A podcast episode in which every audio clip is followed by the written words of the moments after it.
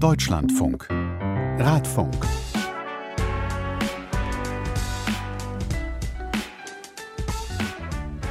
Herzlich willkommen zu Episode 10 im Radfunkstudio Klaas Rehse. Und Paulus Müller, hallo. Hallo Paulus, es sind merkwürdige, krasse Zeiten irgendwie. Absolut. Gar keine Frage. Also wir zum Beispiel hier im Studio äh, sind auch viel weiter weg, als wir das sonst gewohnt sind, haben uns nicht begrüßt, all das. Ne? Begrüßt schon, aber, aber ohne aber Umarmung. genau. Es ist also äh, komisch irgendwie wie das komplette Leben draußen. Ja, aber es funktioniert auch unter diesen widrigen Umständen. Äh, haben wir jetzt eine neue Radfunk-Episode gemacht, Corona Edition sozusagen. Genau. Eigentlich hatten wir ja geplant, zum Beispiel über die große bundesweite Kidical Mars zu berichten und auch über Radfahrinfrastruktur für Kinder zu sprechen. Aber die Kidical Mars ist wie so vieles abgesagt worden und Corona ist halt das große bestimmende Thema und deswegen haben wir gedacht, wir schwenken mal um heute. Ja, wir sprechen über Radfahren und Corona. Wir sprechen auch zum Beispiel darüber, warum aus medizinischer Sicht das Rad das Verkehrsmittel der Stunde ist. Und wir sprechen über die Forderungen vieler Rad- und Verkehrsverbände, die wollen, dass das Rad jetzt besonders zu fördern ist, etwa zum Beispiel mit temporären Radstreifen. Außerdem sprechen wir über Radsport und Corona. Wir sind mit einer Profi-Radsportlerin verabredet und wollen wissen, was bedeutet das für Sie, ja, Radsport zu betreiben in diesen Zeiten? Das Radsportjahr 2020, ein sehr besonderes, denn es wird einfach sehr viel ausfallen und das wird große Folgen haben. Auch darüber werden wir sowohl im Amateur- als auch im Profibereich sprechen in dieser Radfunk-Episode. Aber bevor wir so richtig einsteigen ins Thema, interessiert mich noch, letzte Folge haben wir über Radkauf gesprochen und du suchtest da ja noch ein Rad wolltest eins kaufen. Klaas, wie sieht's aus? Also Hörerinnen und Hörer von mehreren Episoden vom Radfunk wissen mittlerweile, dass der Radkauf und Klaas Rehse wohl ein Problem sind. Denn ein Fahrrad ist beim Autounfall zerstört worden, eins ist geklaut worden. Äh, dann war ich krank und jetzt eine globale Pandemie hält mich vom Fahrradkauf ab, denn wir hatten besprochen, ich möchte viel testen, testen, testen. Genau, du wolltest dich auch draufsetzen aufs Ja, na klar, so. ich wollte nicht mhm. einfach eins im Internet bestellen, sondern ich wollte ausprobieren, welches am besten zu mir passt. Und das war jetzt einfach nicht möglich, denn die Radläden hatten ja zu. Das ist ja auch eine krasse Situation wirklich für die Radläden gerade. Und äh, wir haben uns überlegt, wir wollen mal wissen, wie ist das in so einem Radladen? Wie läuft das gerade? Wie funktioniert das? Und deswegen haben wir in diesem Internet einfach mal nach einem Fahrradladen gesucht. Haben wir so eine Stadt in den Raum geworfen? München? Mach mal München. Und genau, und es ist wer dran gegangen. Servus, hallo, der Mathieu hier. Hallo, Paulus hier vom Deutschlandfunk, äh, vom Podcast Radfunk. Klaus ja. Rese ist auch noch mit. Hallo, wir sind zu mir. zweit und hätten zwei, drei Fragen zu den vergangenen und zu den zukünftigen Wochen. Können wir dann das mit Ihnen klären? Ja, ja. Okay. Einen Moment, ähm, ich müsste kurz raus und mir eine Zigarette drehen. ich, ich gönne mir da kurz eine Pause dabei. Das ist doch schön. Das ist in Ordnung. Ja. Als die Kippe dann gedreht war, hat Mathieu uns äh, erzählt, wie die letzten Wochen für den Fahrradladen Prinzenstraße in München waren. Ja, wir haben halt relativ, äh, wir haben von jetzt auf nachher halt äh, gehört, dass wir den Laden nicht mehr aufmachen dürfen dann am äh, Dienstag, weil wir montags immer zu haben. Ähm, wir sind aber Gott sei Dank mit einem großen ähm, Gartenabteil neben des Ladens gesegnet und haben dann ähm, ganz schnell umgeswitcht auf ähm, kontaktlose Annahme und Wiederabholung.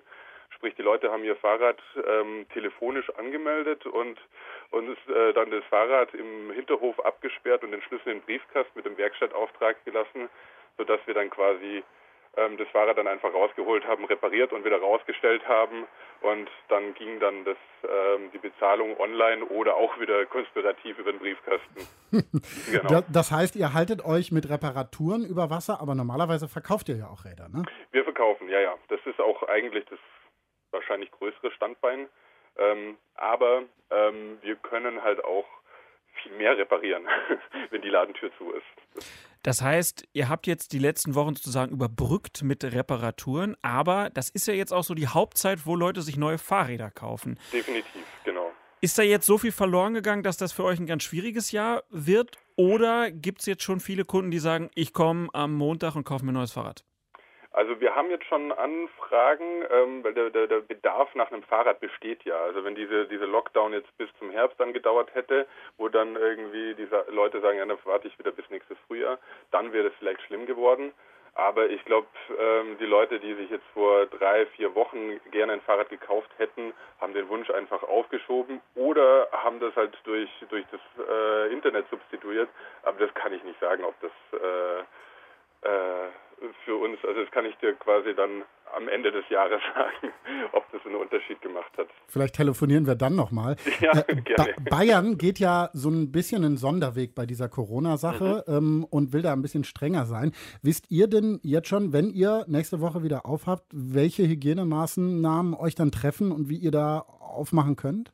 Na, ich habe, glaube ich, ähm, wahrscheinlich äh, die, die schlechteren Quellen wie ihr. Ähm, weil, also ich habe jetzt auch nur die Pressekonferenz gestern äh, Abend mir angehört und da heißt es unter Auflagen. Ähm, wir haben, sind auch ein Laden mit ähm, überschaubarer Fläche, also ich glaube mit 50 bis 60 Quadratmeter Verkaufsfläche. Dann hat ähm, der, der, der ähm, Zweirad- oder Fahrradlobbyverband, keine Ahnung wer, wie der heißt, der hat halt äh, relativ zügig auch dafür äh, mit der Regierung gesprochen, und hatte so einen Maßnahmenkatalog, wie sich dann äh, Fahrradläden ähm, verhalten sollten ähm, in Zukunft, damit sie halt relativ zügig wieder aufmachen können. Das heißt ähm, Desinfektion, Abstand sowieso, ähm, aber auch bei Probefahrten eben, dass die Griffe geschützt werden durch irgendwelche Plastiktüten und so weiter. Ähm, solche, solche Geschichten. Aber wir sind jetzt eigentlich am daran, eben irgendein System auszutüfteln, wie das läuft. Welche Maßnahmen wir ergreifen müssen, ob wir das Mundschutz tragen und so weiter und so fort. Das, äh, genau, da muss ich mich mal bei den Kollegen umtun, wie die das handhaben. Das heißt, es gibt auch da Unterhaltung zwischen den äh, Radhändlern in München, die auch sagen, wie macht ihr das, wie macht ihr das? Das heißt, man ist da auch kollegial verbunden im Moment. Äh, ja, also jetzt ähm, im Moment nicht mehr als sonst auch. Ähm, Genau, aber ich habe jetzt schon mit ein paar ähm, anderen gesprochen, wie die das so handhaben, ähm, einfach aus purem Interesse, so, weil jeder hat ganz andere ähm, Möglichkeiten, äh, flächenmäßig und, und so weiter. Ähm, genau. Dann drücken wir euch die Daumen, dass jo. ihr gut durch diese Zeit kommt und dann später jo, die Räder ja noch morgen auch wieder, äh, ab, ab, Montag wieder vorbei sein. Jawohl. War was gut. Klar. Danke dir, Matthias. Vielen jo. Dank. Gerne, bis dann. Ciao. Ciao. Tschüss. Das war Mathieu aus dem Fahrradladen in der Prinzenstraße.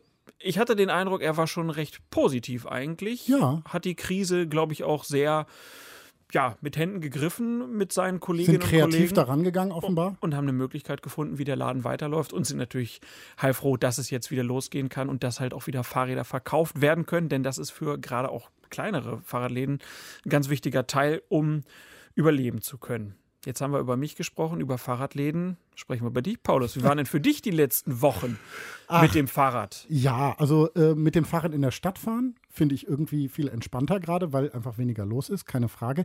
Aber ich bin tatsächlich ein bisschen traurig. Heute, jetzt gerade, wäre ich wahrscheinlich ungefähr, ich weiß gar nicht mehr, wie der Ort heißt, irgendwo in der hessischen Rhön entlang der Fulda an einem Ort angekommen, wo ich mir schon Zimmer gesucht habe. Ich wollte nämlich eine große Radtour machen. Und zwar hätten wir eigentlich in der hessischen Rhön auf dem Bauernhof Urlaub gemacht in den Osterferien. Und ich habe mir so gedacht, hey, warum nicht mal von da dann nach Hause fahren? 400 Kilometer, vier Tage habe mir da ordentlich was vorgenommen, habe das organisiert, aber ist jetzt natürlich leider nicht. Und deswegen bin ich ein bisschen traurig, weil ich wäre jetzt halt irgendwo da in der Pampa und es wäre schön. Aber ich habe Fotos von dir zugespielt bekommen. Du bist trotzdem unterwegs auf dem Rad hier in der Natur und machst deine Touren. Auf jeden Fall. Ich habe mich informiert auch, äh, was ist da, was ist da möglich, was darf man und alleine so eine Hausrunde fahren. Ich mache ja jetzt keine großen Touren. Ich mache nicht Radurlaub und fahre irgendwo weit hin, sondern mache meine Hausrunde und fahre da mit meinem Rennrad gerne rum und genieße das auch sehr, um mal rauszukommen. Und das Gleiche haben wir auch mal mit den Kindern gemacht. Das war super schön. Eine etwas längere Radtour am Rhein lang, dann irgendwo hin wo nicht viele Leute sind oder kaum Leute sind und haben uns da hingesetzt und einen Snack genommen und so. Also da kann man ja mit dem Rad gerade gerade mit dem Rad tolle Sachen machen. Absolut. Also das gerade mit den Kindern kann ich nur unterstreichen. Wir haben die Lütte hinten auf dem Fahrrad, die große fährt selber und äh, dann machen wir die Touren und man ist wenigstens mal draußen, ein bisschen Natur. Für die ist ja auch nicht ganz einfach, ohne Kita, ohne Schule, ohne Großeltern, ohne Spielplätze und da ist Fahrrad mal eine gelungene Abwechslung. Und man, man muss ja sagen, die Kinder müssen sich bewegen, sonst reißen die einem zu Hause die Bude komplett auseinander. Das stimmt wohl. Ja, Fahrradfahren ist nicht nur für Kinder gut, sondern natürlich auch für uns Erwachsene schon aus medizinischer Sicht. Genau. Bundesgesundheitsminister Jens Spahn hatte das schon recht früh bei einer Pressekonferenz mal gesagt, dass Radfahren in Corona-Zeiten sinnvoll ist, ähm, auch vor allen Dingen als Alternative zu vollen Bussen und Bahnen. Und wir wollen genau das jetzt mal vertiefen aus medizinischer Sicht. Die Frage, wie sinnvoll ist Radfahren? Ich habe darüber gesprochen mit Hans Klose, der ist Chefarzt der Abteilung Lungenheilkunde am Universitätsklinikum Hamburg-Eppendorf. Und der sagt, gerade in Zeiten von Corona kann das Fahrrad seine Vorteile voll ausspielen. Fahrradfahren ist ja immer ein gutes Verkehrsmittel, ähm, weil man damit flink ist, schnell ist, flexibel ist und ohne viel Emissionen von A nach B kommt und sich dabei fit hält. Ich glaube, in Zeiten von Corona und erhöhter Ansteckungsgefahr gewinnt das Ganze nochmal an Qualität. Also erstens, ich muss nicht mehr in öffentlichen Verkehrsmitteln mit äh, vielen Menschen und vielleicht in Zukunft mit Mundschutz reisen von A nach B oder zur Arbeit, sondern ich kann auf mein Rad steigen. Zweitens, ich halte schon aus Bauweise des Rades, würde ich sagen, äh, Abstandsregeln ein. Also wir wissen ja, dass ähm, wir Infektionsübertragung vermeiden können, wenn wir einen gewissen Mindestabstand halten von 1,5 bis 2 Metern. Und das geht schon, wenn man hintereinander herfährt, dann hat man das eigentlich schon durch die Hinterradlänge und die Vorderradlänge fast eingehalten. Das heißt, auch das Abstandhalten fällt leichter und dadurch sinkt die Infektionsgefahr. Außerdem sagt Klose, kommt noch dazu, dass das Rad eine Chance ist, wie wir das gerade auch besprochen haben, Klaas, einfach an die frische Luft zu bekommen, mhm. Bewegung zu kriegen. Und genau das ist jetzt wirklich wichtig. Ich würde sagen, last but not least, ist das Fahrrad natürlich auch in Zeiten, wo wir uns einfach weniger bewegen können, weil sportliche Aktivitäten limitiert sind, weil Sportstätten, äh, Fitnessstudios, Schwimmbäder geschlossen haben, eine Option, sich fit zu halten und eben seinen Körper in Schwung zu bringen und in Schwung zu halten und das Herz-Kreislauf-System zu stärken und damit auch äh, die, äh, das, das Immunsystem zu stärken ähm, und gegebenenfalls sollte man sich doch infizieren, vielleicht etwas fitter ins Rennen zu gehen mit weniger Schäden. Nun ist Covid-19, also die Erkrankung, die durch das Coronavirus ausgelöst wird, ja eine Lungenkrankheit. Kann das Fahrradfahren denn irgendwie spezifisch da schützen, indem man damit vielleicht die Lunge sogar trainiert? Die Lunge selber kann man nicht trainieren, sagt Lungenarzt Klose. Die bleibt immer gleich groß, aber man kann das Zusammenspiel von Lunge, Lungendurchblutung und Herzleistung sehr wohl trainieren und damit die Lungenfunktion trainieren und verbessern. Und wie auch für alle anderen Erkrankungen, Lungenerkrankungen gilt, je besser die Lungenfunktion vor Erkrankung ist, umso mehr kann sie wegstecken und umso besser steckt man dann auch letztendlich die Erkrankung weg. Von daher ja, äh, zu jedem Zeitpunkt nutzt Training äh, was und Radfahren gehört zu einer guten Trainingsmethode dazu und schützt damit auch vor einem schweren Verlauf. Das meiste gilt natürlich für jeden anderen Sport auch, aber der Vorteil beim Rad ist ja auch für Menschen, die nicht mehr joggen können, also zum Beispiel das Knie kaputt zum Beispiel vom Laufen oder so, genau, auch für ältere, schwächere Menschen. Da ist das Rad eine gute Möglichkeit, in Bewegung zu kommen und auch mal ein bisschen Strecke zu machen, mal eben was anderes zu sehen, als nur um Block zu gehen. Wenn wir dann unterwegs sind, was sagt dann Herr Klose, sollen wir am besten beachten? Wie schützen wir uns auch beim Radfahren? Na, im Prinzip gilt das Gleiche, was sonst im Alltag auch gilt. Also ich glaube, wir sollten versuchen, die Hygieneregeln, die wir aus dem täglichen Kontakt kennen und auch aus den in Anführungszeichen Fußgängerregeln kennen, auf das Radfahren zu übertragen. Also ein gewisser Abstand sollte eingehalten werden. Ähm, ich glaube, es macht keinen Sinn, nebeneinander herzufahren in einem großen Pulk. Und wenn dann noch einer niesen würde, der vielleicht infiziert ist, dann hat man vielleicht trotz der Geschwindigkeit und der kurzen Kontaktzeiten ein Infektionsrisiko. Also Abstand halten, man kann gerne gemeinsam fahren, aber in der Gruppe dann Abstand halten. Am besten fährt man natürlich in Kleingruppen oder alleine, um äh, dem möglichst auszuweichen. Nun gab es aber eine Studie, die vor allen Dingen in sozialen Medien für eine große Aufmerksamkeit und Aufregung gesorgt hat. Eine niederländisch-belgische Studie zu Sport- und Infektionsrisiko war wohl nur ein Zwischenergebnis, was da veröffentlicht wurde. Da war allerdings zu lesen, dass dieser Mindestabstand nicht reicht. Diese anderthalb, zwei Meter, die sonst genau. so gesagt werden. Die Studie wurde stark kritisiert und der Macher der Studie, Bert Blocken, sagt selber im Interview im Deutschlandfunk, dass er ja kein Virologe ist. I think die Leute wollen wahrscheinlich wissen, welches Infektionsrisiko sie haben. Und dazu muss ich sagen, wir sind keine Virologen, wir sind Aerodynamiker und Ingenieure. Wir haben uns deshalb ausdrücklich dazu entschieden, dass wir keine Aussagen zum Infektionsrisiko machen, außer einer sehr einfachen, und da wird uns jeder zustimmen. Es ist besser, man ist den Tröpfchen nicht ausgesetzt. Um Ihre Frage konkreter zu beantworten. Es ist ein großer Unterschied, jemanden zu überholen und sich nur kurz im Windschatten aufzuhalten oder sich vier Stunden bei einem Lauf oder einer Radausfahrt im Windschatten einer anderen Person zu befinden. Es ist ein Unterschied wie Tag und Nacht. Ich möchte die Menschen nicht noch mehr beunruhigen, als sie ohnehin schon sind, aber lasst uns konsequent sein und einen größeren Abstand halten.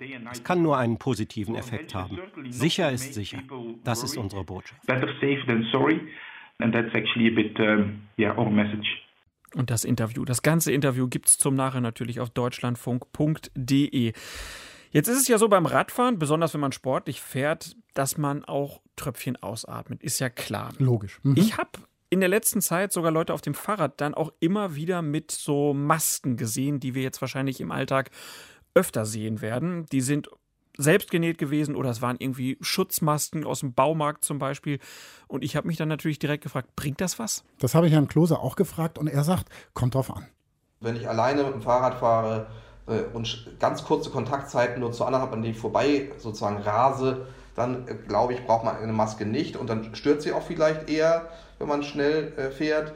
Ähm, aber wenn ich in einer großen Gruppe fahren muss unbedingt oder will, das irgendwie als, auch als soziales Event erlebe, endlich mal rauszukommen und mit jemand anderes Rad zu fahren, dann kann, wenn man einen engeren Kontakt hat und längere Zeit auf dem Fahrrad sitzt, so eine Maske auch mal sinnvoll sein für beide Seiten, um das Übertragungsrisiko zu minimieren. Übrigens, Lungenarzt Hans Klose sagt auch, aus seiner Sicht wäre es sehr sinnvoll, dem Radverkehr jetzt mehr Platz einzuräumen, um eben die Abstandsregeln, die es gibt, noch besser einhalten zu können auf dem Fahrrad. Also den Fahrradfahrern mehr Platz einzuräumen, ist in, in allen, glaube ich, modernen äh, Verkehrskonzepten eine Überlegung wert. Und äh, wenn das dazu führt, dass man noch mehr Abstand zu den Fußgängern und damit äh, die Hygieneregeln besser einhält, umso besser. Aber ich glaube, meine Idee dahinter ist, äh, für alle, die, die auch gerade Angst haben, jetzt sich anzustecken und Angst haben vor diesem Erkrankungsverlauf, äh, aktiv was tun. Aktiv tun heißt Hygieneregeln einhalten, aktiv tun heißt ähm, möglichst nicht in Gruppen zusammen zur Arbeit zu fahren im Bus, sondern sich fit zu halten, das Fahrrad zu nehmen und, äh, und damit aktiv seinen Beitrag zu leisten, dazu besser durch diese Krise durchzukommen. Und das gilt für alle Bereiche, eben auch für Verkehrsplanung. Und ähm, im Moment ist es sehr gut möglich, äh, fast alleine auf der Straße zu fahren mit dem Fahrrad, insbesondere morgens. Und da ist genug Platz für alle da. Und da könnte man natürlich die Fahrräder auch noch etwas mehr schützen, indem man eigene Fahrspuren für sie bereitstellt. Sagt Hans Klose, Chefarzt in der Pneumologie der Universitätsklinik Hamburg-Eppendorf. Und bei dieser letzten Aussage von Herrn Klose, da sind wir schon beim nächsten Thema, denn die Forderung mehr Platz für das Rad in Corona-Zeiten, die erhebt nicht nur Herr Klose. Nee, mehrere Aktivistinnen und Aktivisten, Radfahrinitiativen und Verbände Changing Cities zum Beispiel, Ratentscheide, auch der ADFC, der VCD, Verkehrsclub Deutschland, fordern gerade, dass mehr fürs Fahrrad getan werden muss. Wir sprechen jetzt drüber mit Annika Milken, Sprecherin für Radverkehr beim VCD. Hallo. Hallo. Frau Milken, wir beginnen bei unseren Gästen hier im Radfunk immer mit der sogenannten Rädchenfrage. Deshalb auch die Frage an Sie. Was für ein Rad besitzen Sie und wie nutzen Sie es? Ich habe ein Trekkingrad, ein Trekking-Herrenrad seit, ich musste überlegen, ich glaube seit neun Jahren ähm, leistet es mir treue Dienste und meine täglichen Wege lege ich eigentlich immer damit zurück. Also Arbeitswege, ähm, das sind 18 Kilometer hin und rück. Wenn das Wetter mal sehr ungemütlich ist oder ich keine Lust habe, dann auch in Kombination mit den öffentlichen. Und hat sich Ihre Radnutzung während der Corona-Krise irgendwie verändert? Na, meine Radnutzung ist tatsächlich jetzt weniger geworden, weil ich ja sonst die langen Strecken zum Büro oder die längere Strecke zum Büro mit dem Rad äh, zurücklege. Das fällt jetzt ja leider weg. Ähm, und dann jetzt so im Umkreis einkaufen, mal in den Park, das geht dann auch ganz gut zu Fuß. Wir haben ja schon gesagt, es gibt verschiedene Radverbände, Verkehrsverbände, die jetzt fordern, dass sich in Zeiten von Corona auch die Mobilität in den Städten hin zum Radverkehr ein bisschen ändern soll. Bevor wir mal über konkrete Forderungen, zum Beispiel auch vom VCD sprechen, würde ich gerne wissen, Frau Menken, gibt es denn schon Zahlen dazu, wie sich der Radverkehr jetzt durch Corona verändert hat? Haben Sie da Beispiele?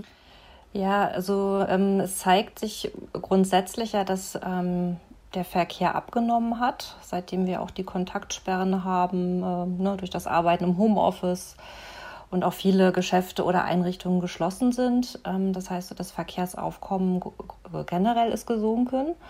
Das kann man immer an diesen TomTom-Daten ganz gut ablesen. Ähm, und ja, es gibt dann auch ähm, Anbieter, die das beobachten, dass der Radverkehr zunimmt. Also Pkw eher gleichbleibend ähm, leider großer Verlierer sind die öffentlichen. Sie haben jetzt gerade angesprochen, also TomTom ist ja so ein Navigationsgerät zum Beispiel, wo man Daten drüber ähm, erfassen kann. Ist das dann für Sie auch ein Argument, warum man jetzt vielleicht mehr Radstreifen in den Städten anbieten sollte? Na, die Zunahme des Radverkehrs ähm, würde das auf jeden Fall rechtfertigen. Zumal es ja auch so schon, wenn ich meine täglichen Wege mit dem Rad zurücklege, sich ähm, zeigt, dass die Flächen ähm, oft sehr ungerecht äh, verteilt sind. Das heißt, ähm, es ist eben viel mehr Platz ähm, für den Pkw reserviert, ob jetzt fahrend oder ruhend. Und auf den Radwegen, die sind äh, oft so eng, dass man sich schon gar nicht sicher überholen kann. Also die E-Scooter kommen dazu, Lastenräder, unsichere Fahrer. Ähm, und jetzt sollen wir dann auch noch einen extra Abstand anhalten. Also das ist schwierig. Also das heißt, deswegen fordern Sie, dass dann mh, Bereiche, die sonst den Autos zugeschlagen werden, äh, Rädern zugeschlagen werden, in Form von Pop-up-Radstreifen, wie das in Berlin zum Beispiel gemacht wird und so weiter? Genau, das sind ja die sogenannten äh, temporären Fahrradstreifen oder Pop-up Bike Lanes. Das klingt irgendwie so ein bisschen ähm, schicker, ja, spritziger, genau. genau. ähm, ja, das ist auf jeden Fall eine schöne Maßnahme. Ich bin da auch ganz froh, dass Berlin äh, diesen Weg äh, gewählt hat, äh, das zu machen. Es sind, glaube ich, mittlerweile vier Straßen. Ähm, sonst äh, Vorgänger war da ja Bogota und auch New York. Wo sind denn solche ja, Pop-up-Straßen für Radfahrer sinnvoll? Ähm, naja, da wo es eben ähm, jetzt durch den, wenn der Autoverkehr stark abgenommen hat und solche äh, Flächen dann leicht auch umgewidmet werden können oder wo eh schon ähm, sehr enge äh, Radwege sind. Aber die Gefahr ist doch auch generell, dass viele Autofahrer jetzt vielleicht in diesen Zeiten, wo weniger Autos unterwegs sind, vielleicht auch schneller fahren. Ist das dann nicht auch eine zusätzliche Gefährdung für die Radfahrer? Ja, das wäre dann äh, unsere zweite Forderung in diesem Zusammenhang, dass wir auch viel mehr äh, temporäre äh, Tempo-30-Zonen brauchen. Ähm, weil grundsätzlich haben Sie recht, es gibt dann eine Beschleunigung, wenn es weniger Autos unterwegs sind. Ähm, und auch das ließe sich jetzt einrichten. Also grundsätzlich eh immer gerne mehr Tempo 30 und dann zu solchen Zeiten, um auch die, um mehr Platz zu schaffen und auch um mehr Sicherheit für den Fuß- und Radverkehr ähm, wäre das eine schöne Möglichkeit. Tempo 30 ausweiten, Pop-up Bike Lines. Was fordert der VCD? Was fordern andere Verbände noch? Ähm, das sind eigentlich die beiden grundsätzlichen Forderungen, die der VCD mit äh, vielen Verbänden ähm, teilt. Es geht ja immer darum, ein dichtes und sicheres Fuß- und Radverkehrsnetz ähm, zu bekommen. Und ähm, wir können natürlich uns auch sowas vorstellen, dass wir noch mal ein bisschen mehr auf den Fußverkehr achten, also auch da Kfz-Abstellplätze umwidmen oder das Gehwegparken noch äh, konsequenter an als sonst. Wir reden über infrastrukturelle Maßnahmen in diesem Podcast sehr ausführlich und haben gemerkt, dass das oft sehr schwierig ist und sehr lange dauert, bis Allerdings. sowas passiert. Lange Planung, lange Umsetzungszeiten. Jetzt soll das alles ziemlich schnell gehen. Gibt es da eigentlich irgendwelche rechtlichen Fallstricke aus Ihrer Sicht? Na, es funktioniert ähm, auch im Rahmen der aktuellen Straßenverkehrsordnung, indem man ähm, das als einen Verkehrsversuch oder auch Pilotversuch so äh, in Berlin äh, benennt oder umbenennt. Ähm, dann kann man so etwas also zeitlich begrenzt machen. Und ähm, der Lichtblick ist ja die SDVO-Reform, die hoffentlich dann auch jetzt bald äh, gesetzlich in Kraft tritt Dort ähm, wurde diese sogenannte ähm, Erprobungsklausel ähm, erweitert. Das heißt, dass zukünftig die Straßenverkehrsbehörden solche Modellversuche auch unabhängig von einer äh, nachgewiesenen Gefahrenlage anordnen können. Wenn ich so die letzten Wochen durch die Stadt fahre, merke ich, ey, das ist wirklich viel entspannter, da mit dem Fahrrad rumzufahren, weil einfach weniger los ist. Ähm, manchmal habe ich dann das Gefühl, ich muss dann über so einen Fahrradweg fahren, der klein ist. Dann wäre natürlich eine Möglichkeit eben so eine Pop-up-Bike-Lane. Aber wäre nicht auch eine Möglichkeit, dass man sagt, hey, wir heben jetzt temporär die Nutzungspflicht für Radwege einfach mal für eine gewisse Zeit auf und lassen die Fahrräder auf den Straßen fahren, weil eh nicht so viele Autos unterwegs sind? Ja, grundsätzlich eine Aufhebung äh, der Radwegebenutzungspflicht, das ist auch eine, eine langjährige Forderung. Ähm, oft ist es ja tatsächlich so, dass es ähm, angeordnet ist, man aber meist dann trotzdem auf der Straße fahren kann, wenn der Radweg eben zu, zu eng ist oder zu hohes Aufkommen hat oder es sind Baumwurzeln, also eigentlich könnte man jetzt theoretisch schon auf ganz vielen äh, Radwegen, auf vielen ist es auch aufgehoben, eh schon auf der Straße fahren. Ähm, die, ähm, es zeigt sich aber eher, dass die Menschen, sobald ein Radweg da ist, also die Radfahrer dann auch lieber darauf fahren, als auf, den, auf die Fläche des äh, Autoverkehrs auszuweichen.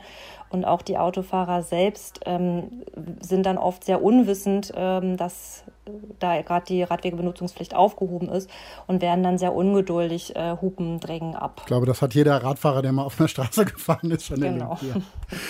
Wenn Sie jetzt diese Forderungen stellen, dann ist ja irgendwie schon klar bei diesem Gespräch, dass es da nicht nur darum geht, irgendwie Schutz vor Infektionen durch das Coronavirus zu bieten, sondern es geht ja da auch darum, die politischen Ziele voranzubringen, die Sie, die andere Verbände eh schon lange haben. Warum glauben Sie, ist so eine Krisensituation, wie wir sie jetzt haben, der richtige Zeitpunkt, um Politik zu machen? Naja, es geht eigentlich eher darum, auch zu sagen, ähm, dass die Menschen jetzt also der Rad- und der Fußverkehr ist jetzt dann nochmal eine Möglichkeit, sich auch in Zeiten ähm, von Corona zu bewegen. Ähm, wir haben ja eh jetzt gerade, ich hatte es in meinem Blogartikel auch beschrieben, so einen Bewegungsmangel, zumindest stelle ich das fest. Ähm, Weil man die ganze Zeit zu Hause Genau, man hat ja einfach ja. viel weniger Wege und ähm, das macht sich dann schon bemerkbar, also bei mir zumindest. Ähm, das heißt, es sollen ja auch jetzt gerade in diesen Zeiten dann diese Verkehrsmittel gestärkt werden und natürlich auch so, dass man sich nicht anstecken kann oder dann verunfallt.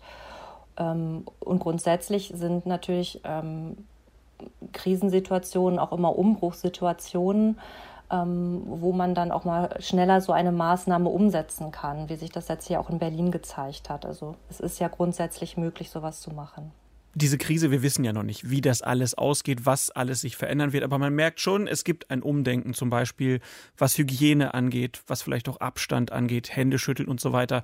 Welches Umdenken würden Sie sich denn im Puncto Mobilität, wenn Sie es mal zusammenfassen äh, würden, wünschen für die Zukunft nach dieser Corona-Krise? Na, ganz grundsätzlich wünsche ich mir, dass ähm, viel mehr auch im Homeoffice gearbeitet werden kann. Also Vermeidung ist ja immer sozusagen die erste oder sollte mal die erste Priorität sein. Also Vermeidung von Wegen, insbesondere von im Auto. Wegen und von genau von äh, Verkehr, der dabei entsteht. Ähm, oder auch Videokonferenzen, das macht, äh, hat jetzt ja enorm zugenommen, funktioniert meist ja auch sehr gut. Also das wäre so mein erster Wunsch, dass man merkt, wir müssen immer gar nicht so viel unterwegs sein. Ähm, und der zweite dann natürlich, dass man jetzt aktuell feststellt, ähm, wie viel Spaß ähm, das Fahrrad auch macht, wie gut es einem tut und dann dabei bleibt bei diesem Verkehrsmittel. Annika Menken vom VCD über Forderungen von mehreren Organisationen während der Corona-Krise mehr für das Fahrrad in Städten zu tun. Vielen Dank. Ja, ich danke Ihnen. Einen schönen Tag. Auch so. Die Infrastruktur, auch in Zeiten von Corona ein wichtiges Thema, aber das Fahrrad ist ja nicht nur ein Mittel, um von A nach B zu kommen, sondern es ist auch ein wichtiges Sportgerät für viele Menschen, vielleicht sogar das am meisten genutzte Sportgerät in ganz Deutschland. Auf jeden Fall sieht man wahnsinnig viele Menschen rumfahren auf ihren Rädern, wenn man so draußen unterwegs ist, auf ihren Rennrädern. Äh, ganz viele Leute, die Sport machen damit. Sportliches Radfahren ist auf jeden Fall etwas, was ja nicht nur im Amateurbereich betrieben wird, sondern auch im Profiradrennsport. Sport. Und da kann man sich jetzt fragen, wie läuft das in Zeiten von Corona, wo doch äh, eine Tour zum Beispiel nicht stattfinden kann. Die Olympischen Spiele wurden verlegt. Und so weiter und so fort. Und um diese Fragen zu beantworten, ist unser Kollege Matthias Friebe aus der Deutschlandfunk Sportredaktion zu uns gekommen. Naja, nicht wirklich zu uns, Klaas, ne? ja, die Situation ist ein bisschen merkwürdig. Aber erstmal, hallo Matthias. Hallo. Hallo, ich grüße durch die Scheibe. Genau.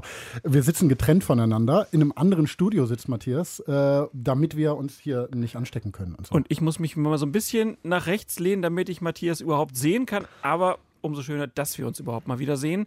Deshalb vielleicht zum Start mal die Frage. Du arbeitest hier ähm, als Redakteur im Haus, Matthias. Wie ist das Arbeiten im Moment? Das Arbeiten ist wie wahrscheinlich für alle ein bisschen anders als sonst. Ähm, es gibt einigermaßen viel Homeoffice oder man versucht es zumindest zu realisieren. Das heißt, wann immer wir die Möglichkeit haben, versuchen wir von zu Hause zu arbeiten. Klappt mehr oder weniger gut, weil natürlich Sendungen sich schwierig von zu Hause vom Küchentisch aus machen lassen. Sprich, wenn wir in, den, in der Frühsendung auftreten oder unsere Sendung abends haben oder am Wochenende sind wir natürlich hier. Aber ansonsten versuchen wir uns so gut es geht aus dem Weg zu gehen und die soziale Distanz zu halten und dabei aber alles aufrecht zu erhalten, was irgendwie geht. Wir fangen ja normalerweise unsere Gespräche immer mit der Rädchenfrage an und die mhm. müssen wir dir natürlich auch noch stellen, Matthias. Äh, was hast du denn für ein Fahrrad oder für Fahrräder und äh, wie fährst du damit?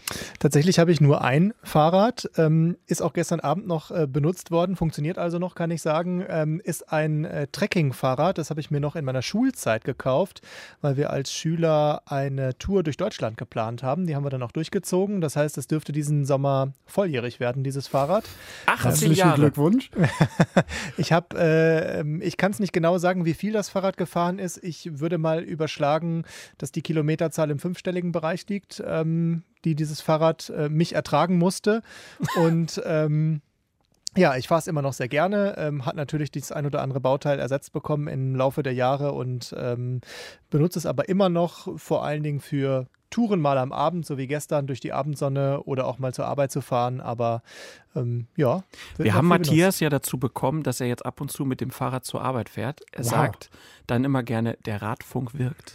Der Radfunk wirkt. Stimmt, ihr seid, ihr seid äh, schuld daran. Das ist, das ist sehr gut.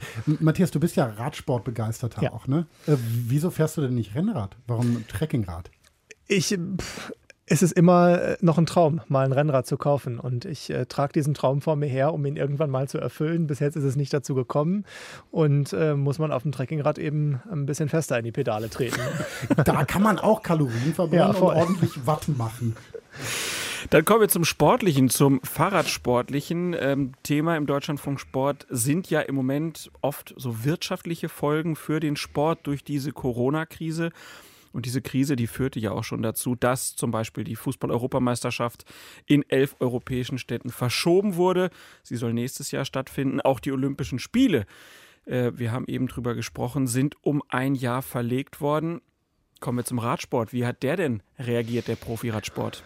Ja, relativ langsam muss man sagen. Ähm, ein Beispiel ist vielleicht das äh, Frühjahrsrennen Paris-Nizza. Das hat noch stattgefunden, während ganz Frankreich schon über den Lockdown diskutiert hat. Ähm, das ist dann um einen Tag verkürzt worden, aber es war gespenstisch. Das hört man auch, wenn man mit den Fahrern, die da teilgenommen haben, spricht. Ähm, Im Zielbereich durften keine Zuschauer sein. Das waren so damals die ersten Maßnahmen. Aber ganz Europa und vor allem Frankreich, was ja stark betroffen war, diskutierte ja schon darüber, wir machen Ausgangssperren, wir machen die Läden zu und gleichzeitig findet ein Profiradrennen statt.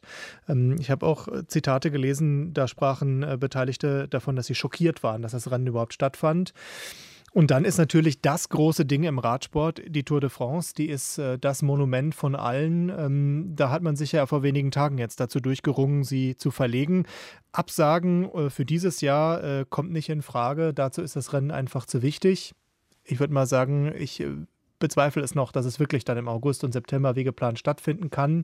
Aber das ist jetzt erstmal der aktuelle Stand. Wenn jetzt die ganzen Radrennen irgendwie in den Herbst, Spätsommer verlegt werden, dann wird es da ja relativ voll. Wie, wie, koordiniert man solche Verlegungen überhaupt? Also das soll ja nicht alles gleichzeitig stattfinden dann.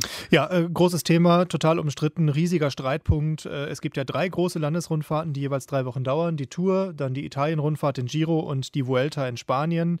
Die wollen natürlich alle ihr Platz irgendwo bekommen. Jetzt wird gerade darüber diskutiert, ob man die Spanien-Rundfahrt und die Italien-Rundfahrt vielleicht verkürzt, dass man sie irgendwie unterbekommt.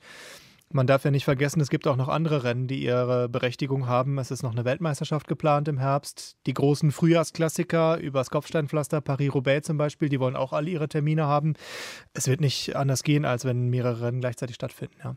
Du hast eben von einem Rennen berichtet, wo zum Beispiel im Zielbereich dann keine Zuschauer mhm. mehr sein durften.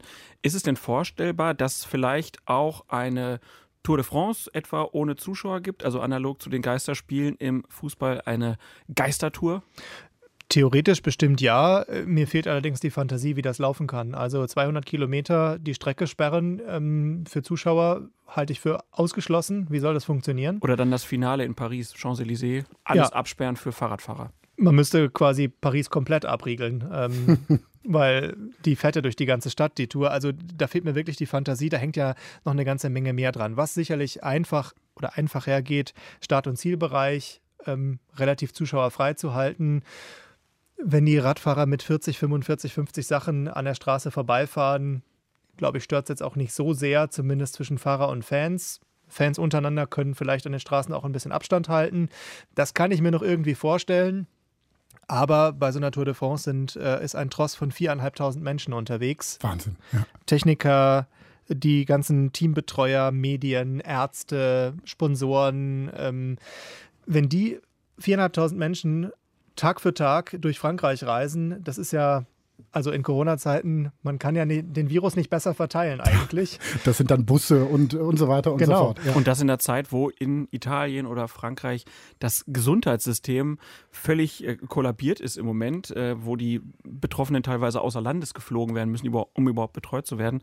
Äh, da ist es wirklich schwierig, sich vorzustellen, dass da tausende Menschen durch so ein Land reisen und äh, Rennen veranstalten. Genau. Und es kommt ja noch was hinzu. Auch dieses Dorf, dieser Tourtross will ja versorgt werden. Auch die bekommen ihr Essen geliefert geliefert. Da kommen vielleicht auch Medikamente an, wenn Sportler verletzt sind.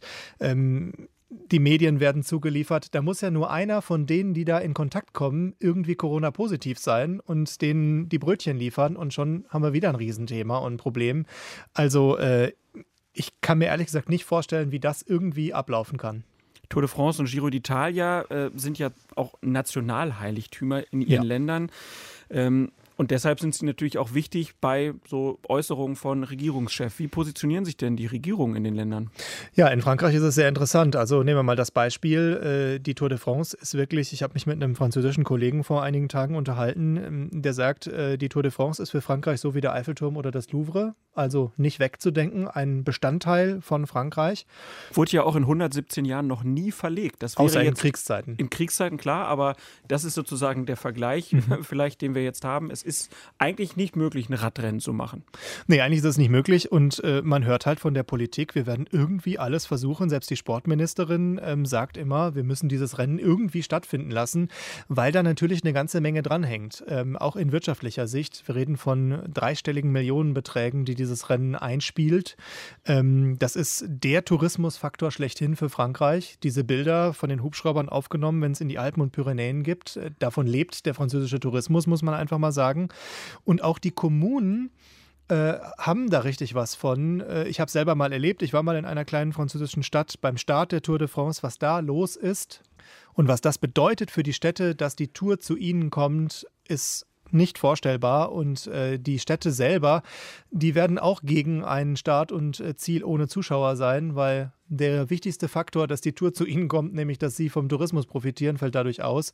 Das ist alles irgendwie nicht so richtig vorstellbar und also meine persönliche Meinung ist, eigentlich kann man es nur dieses Jahr absagen ähm, und nächstes Jahr dann irgendwie anders vielleicht noch kreativ werden. Aber 2020. Ich sehe es nicht, wie das funktionieren kann. Wenn man die Tour absagt, andere Radrundfahrten absagt, dann ist das ja eine wahnsinnige Belastung auch für die mhm. Teams, die mit diesen Einnahmen fest rechnen.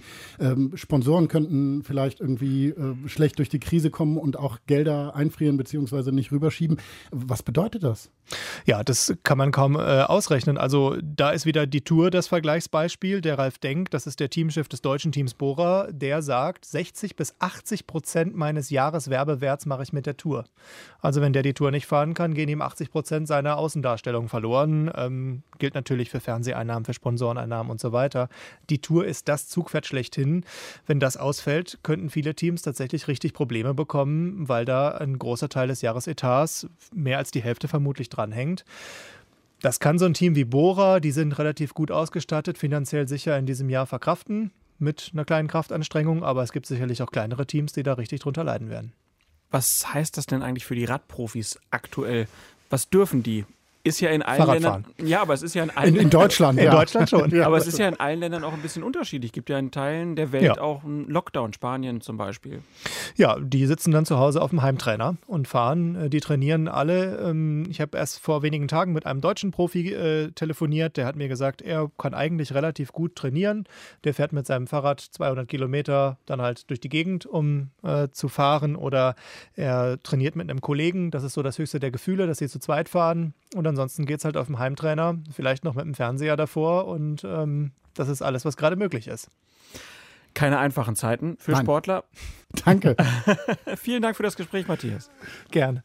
Matthias Friebe aus der Deutschlandfunk Sportredaktion. Und Matthias hat ja erzählt, dass er mit einigen Radprofis schon gesprochen hat, wie es denen so geht. Und da haben wir gedacht, gute Idee. Das machen wir auch mal. Ja, und wir sprechen mit einer Frau, die profimäßig auf dem Rad unterwegs ist. Wir begrüßen ganz herzlich Tanja Erath, Radprofi. Und ähm, da ist natürlich immer die erste Frage. Tanja, heute schon Rad gefahren?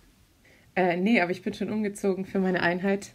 Ich fahre heute mit meinem Freund und der muss noch arbeiten. Äh, und da habe ich gedacht, dann warte ich, dann muss ich nicht alleine los. Das ist doch eine gute Möglichkeit, dass man nicht ganz alleine immer trainieren muss. Wie sieht denn dein Trainingsalltag sonst aktuell aus? Bist du eher draußen oder bist du eher drin? Also aktuell bin ich so ungefähr zu 98 Prozent drin. Also ich war in den letzten vier Wochen, glaube ich, dreimal, dreimal draußen. Wow, warum? Ähm, mehrere Gründe. So ein bisschen, glaube ich, Solidarität mit meinen Teamkolleginnen, die wirklich im richtigen Lockdown sind in Italien und Spanien. Ähm, dann zum anderen möchte ich die Chance zu stürzen und am Ende in der Notaufnahme zu enden, so gering wie möglich halten. Und die Chance ist einfach auf der Rolle geringer als draußen. Ähm, weil ich möchte mich nicht den schuldigen Blicken aussetzen der ehemaligen Kollegen äh, und sagen, ja, ich war die, die nicht drin bleiben konnte und jetzt sitze ich hier und mein, muss mein Schlüsselbein flicken. Ähm, deshalb, das will ich unbedingt vermeiden. Aber wenn du jetzt mit deinem Freund äh, losfährst, dann macht ihr das nicht zusammen auf der Rolle zu Hause, sondern ihr fahrt wirklich raus jetzt. Genau, heute ist jetzt wieder ein Tag, an dem ich rausgehe. Ähm, und ich bin auch gespannt, wie es ist, weil die letzten Male war es eher so, dass ich mich bestätigt gefühlt habe, darin drin zu bleiben, weil einfach draußen so viel los war, so viele Leute unterwegs und auch die Autofahrer ziemlich aggressiv äh, den Ra Radfahrern gegenüber. Und dann hat es auch irgendwie wenig Spaß gemacht. Und auf Swift habe ich dann wirklich meine Ruhe, kann meine Einheiten genauso absolvieren, wie ich möchte. Und ähm, ja, also nach den letzten Einheiten draußen hatte ich tatsächlich auch gar nicht so viel Lust, noch, noch rauszugehen.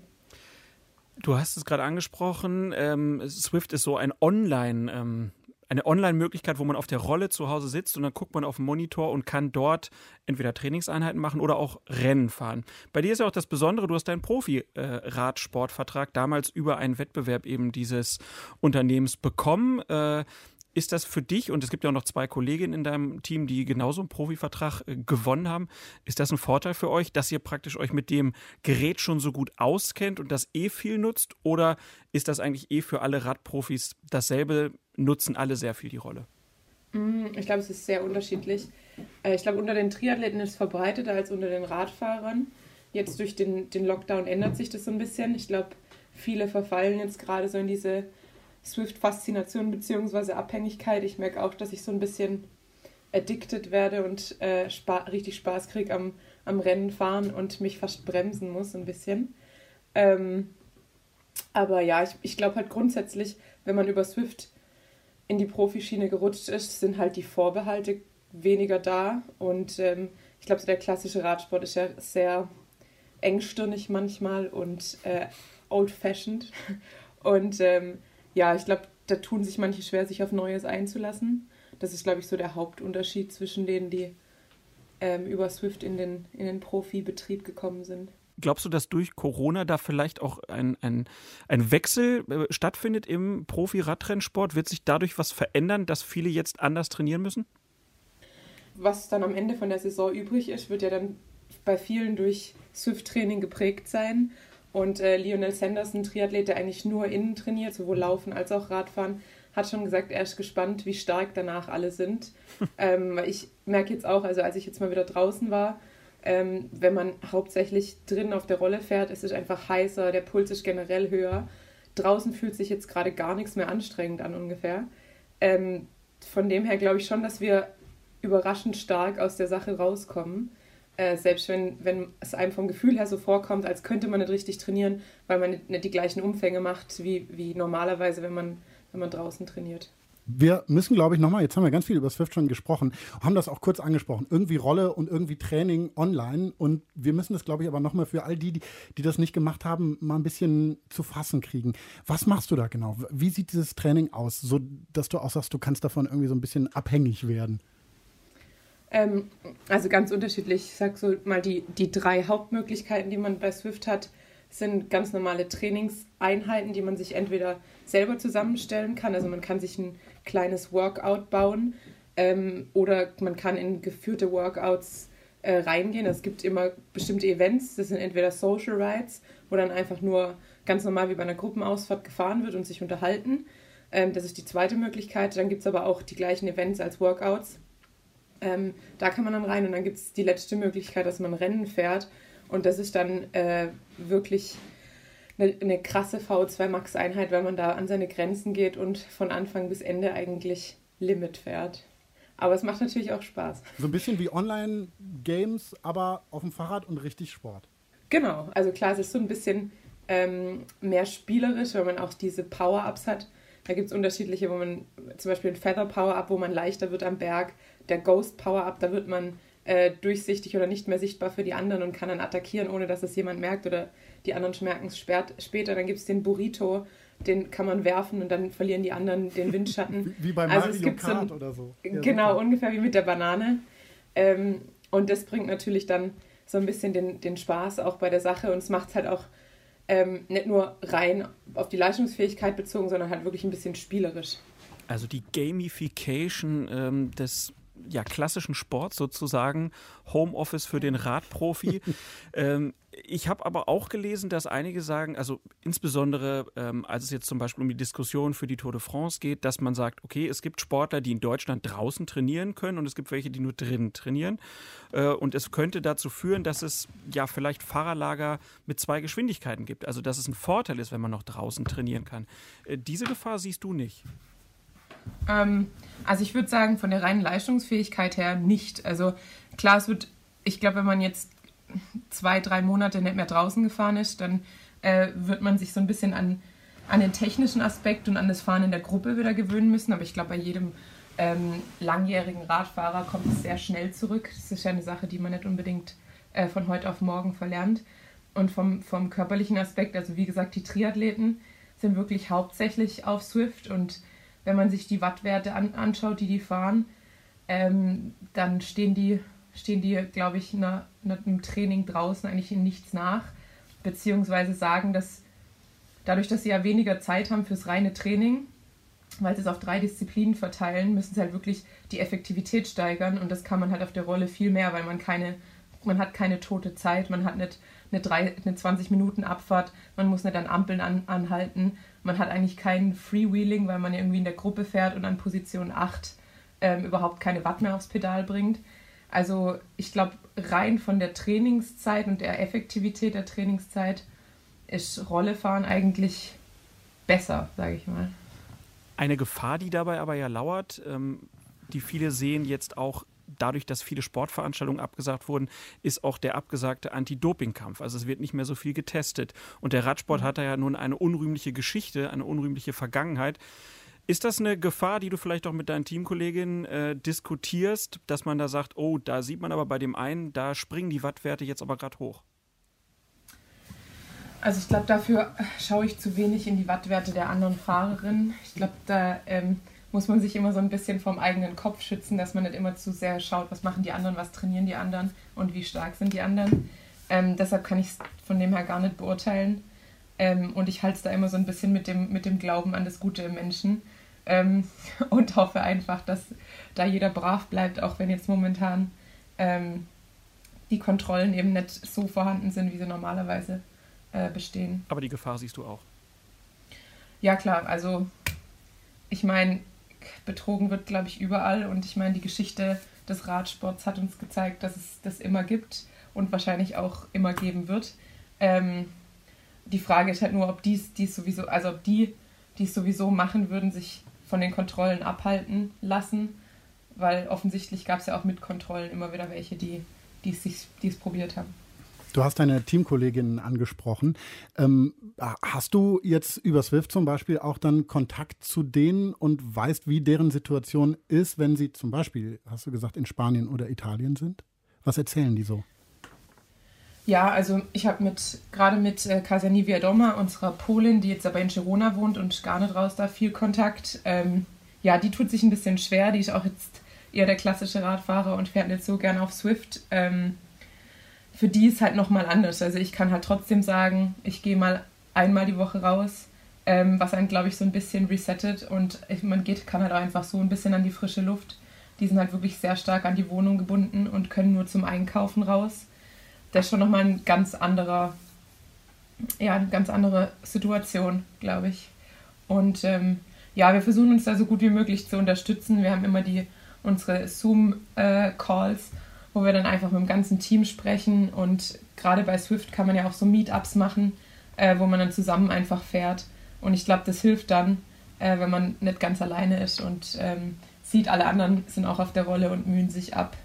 Isolation auf jeden Fall ein Problem, vor allen Dingen für die, die gar nicht raus dürfen. Und da ist eine Ablenkung natürlich ganz wichtig. Anderes Problem ist aber natürlich auch die Zukunftssorge, die vielleicht einige umtreibt. Kann ja sein, dass Sponsoren jetzt in dieser Corona-Phase ähm, ja auch Einbrüche haben und vielleicht kein Teamsponsoring mehr machen können.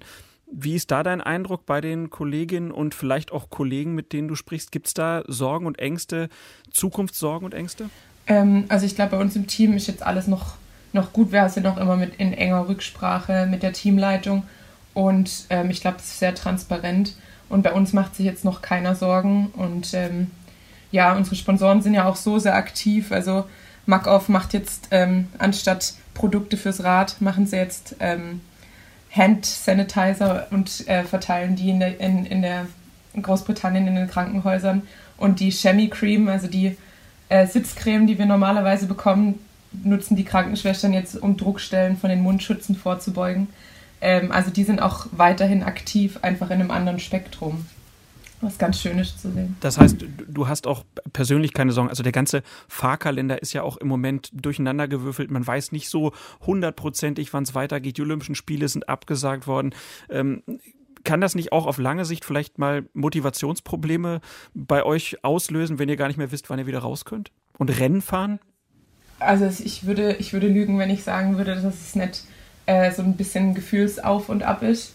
Und gerade am Anfang, als plötzlich klar war, okay, die sind jetzt erstmal alle Rennen abgesagt bis Mai, dann hieß es irgendwann bis Juni, dann hieß es bis Juli und es hat sich immer so weiter nach hinten verschoben. Dann wurden die Olympischen Spiele abgesagt.